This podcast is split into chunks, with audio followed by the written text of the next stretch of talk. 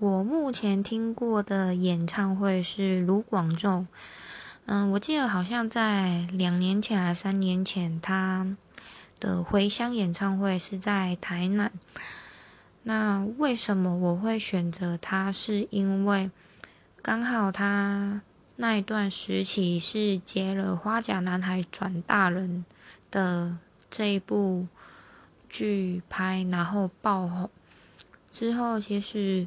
我对他的音乐有某种说不出来的吸引，因为他其实会唱进去人的心坎里，所以我才会想说，好，那他回来台南，那就是去听他的演唱会。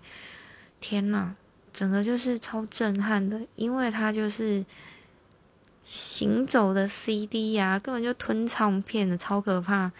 那默默的也觉得被他帅到。